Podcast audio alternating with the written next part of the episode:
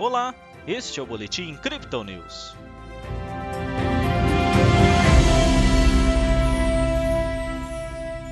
A Bolsa de Valores brasileira encerrou a sexta-feira com queda, após novos capítulos da crise financeira chinesa. O Bitcoin também caiu, de olho nos fundamentos da China, que novamente reafirmou seu posicionamento contra as criptomoedas. Ontem o Ibovespa teve alta de 1,59%. Hoje o índice reverteu, com recuo de 0,69%. O dólar avançou, ficando cotado a R$ 5,34. Pelo Brasil, a votação da reforma do imposto de renda deve ser realizada apenas no próximo ano. Nos indicadores, o IPCA 15, considerado uma prévia da inflação, subiu 1,14% em setembro, a maior taxa para o mês desde o início do Plano Real. A meta da inflação para este ano já foi abandonada.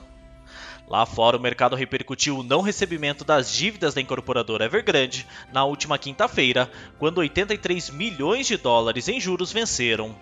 Isso coloca mais pressão sobre a gigantesca dívida de 300 bilhões de dólares.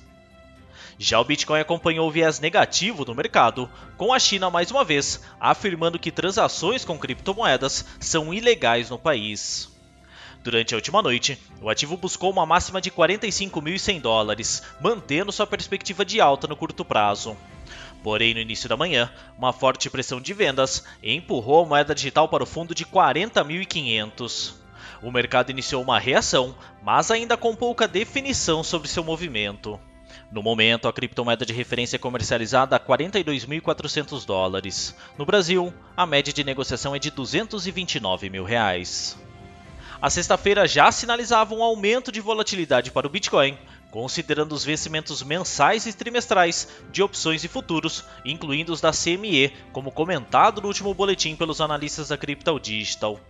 Porém, a oscilação de preços foi maior do que o esperado, por um velho e já sem sentido FUD, as famosas notícias pessimistas sobre o mercado de criptomoedas. Hoje, mais uma vez, a China anunciou que as transações com moedas digitais no país são ilegais. Esse movimento já havia acontecido em maio deste ano, quando o país também proibiu a mineração de bitcoins na região, levando a uma queda de mais de 50% do setor. Esse posicionamento, entretanto, persiste entre as autoridades chinesas desde 2017. Segundo nossa equipe, muitos investidores novos parecem estar pouco preparados, principalmente com falha em estudos básicos sobre a história desse mercado, ficando facilmente suscetíveis a fundamentos repetidos. Embora o movimento corretivo tenha frustrado boa parte do setor, é importante observar como a correção ocorreu. Em linhas gerais, a queda do Bitcoin foi praticamente toda pautada pela realização de lucros. Liquidações de posições alavancadas no mercado de futuros ocorreram, porém em uma escala muito menor, sinalizando que os investidores mais fominhas, de fato, deixaram o mercado no recuo da última semana. Os detentores de longo prazo da criptomoeda também não se movimentaram, sustentando suas perspectivas de alta. Nas métricas do dia, o suporte do Bitcoin desce para 41.100 dólares e a resistência para 43.400, segundo o indicador de Fibonacci em um tempo gráfico de 24 horas. A média móvel de 200 dias e a exponencial de 20 marcam ainda uma resistência secundária em 45.500. O RSI recua os 40% com o mercado mais vendido e o MACD interrompe a aproximação de suas linhas. Essa foi a análise desta sexta-feira da equipe Crypto Digital. Veja outras análises em nosso WhatsApp e nos canais de áudio oficiais. Aproveite também para seguir a gente nas redes sociais e assim acompanhar o trabalho de nossos especialistas.